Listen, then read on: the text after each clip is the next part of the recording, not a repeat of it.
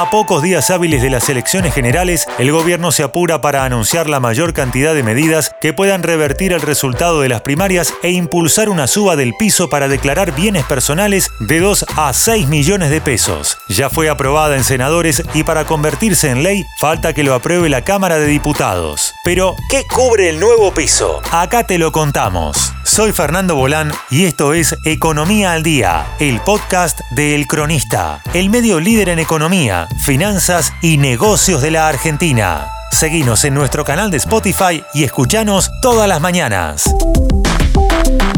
El impuesto que pesa sobre el patrimonio de las personas se creó en 1991 con el nombre de Impuesto a la Riqueza y se suponía que iba a estar vigente por nueve ejercicios fiscales, es decir, hasta el 2000. La pregunta es qué puede pasar durante el 2000 y el 2001.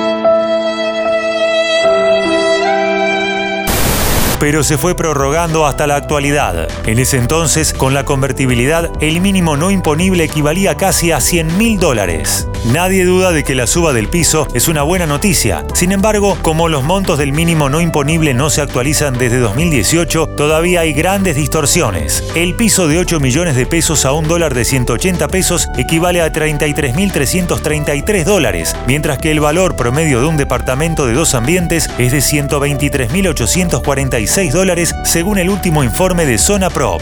¿Es correcto tomar un dólar a 180 pesos? Se pregunta Lara López Calvo, redactora de la sección Economía de El Cronista. Paradójicamente, el gobierno eligió este dólar en la ley y no la cotización oficial. Carlos Caserio, el senador oficialista cordobés que tuvo la iniciativa, admitió, las viviendas se cotizan en costo dólar y el costo dólar a 180 pesos. Si tenés suerte, podés llegar a una cifra intermedia.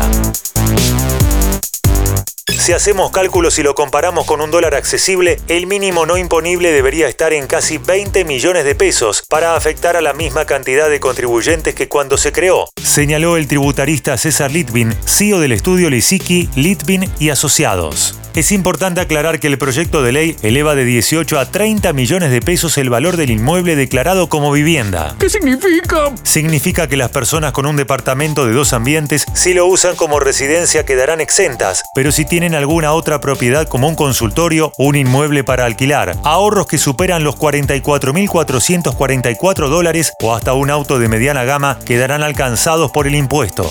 Es un impuesto que se aplica muy poco en el mundo porque, en realidad, se engloba en ganancias. El que tiene un patrimonio es porque fue generado primero por ganancias y ya pagó ese impuesto. Entonces, cuando un contribuyente llega a tener bienes sujetos a un impuesto patrimonial, de alguna manera está pagando dos veces porque ya pagó por la obtención de la ganancia, apuntó Litvin.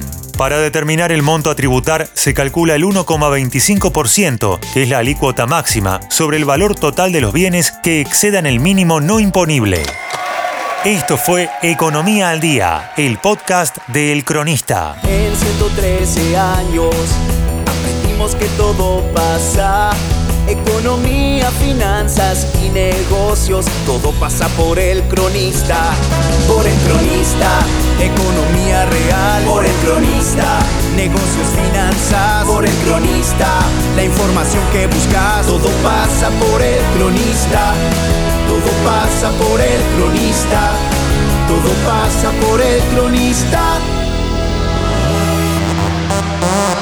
Seguinos en nuestro canal de Spotify y escuchanos todas las mañanas. Y si te gustó el podcast, podés recomendarlo. Coordinación Periodística Sebastián de Toma. Producción SBP Consultora. Hasta la próxima.